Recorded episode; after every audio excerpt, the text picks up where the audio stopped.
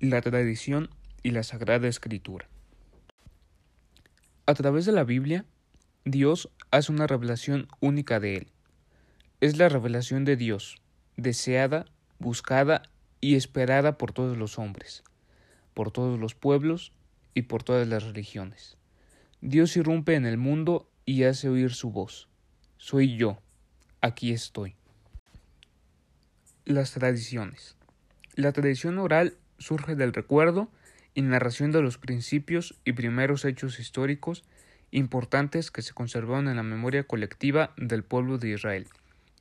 Sucesos que se han transmitido oralmente de generación en generación, como una tradición que da identidad y sentido al pueblo, quiénes son, de dónde vienen y a dónde van.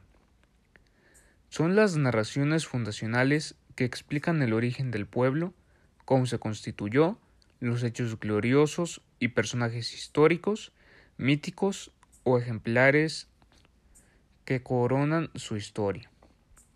Son personajes típicos y atípicos a través de los cuales Dios revela su presencia.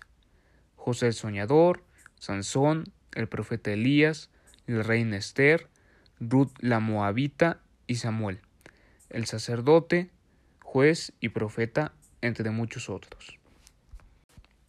El sentido de la revelación.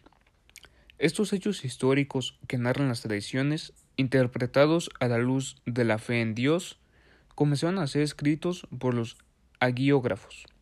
Esos escritos tuvieron muchos añadidos y modificaciones.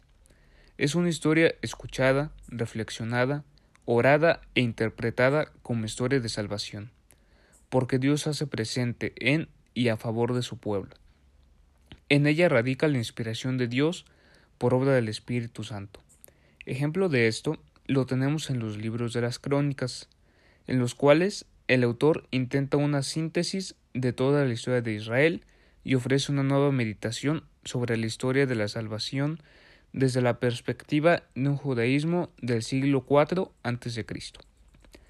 El autor sacraliza la historia al presentar todos los acontecimientos como una consecuencia de la relación con Dios.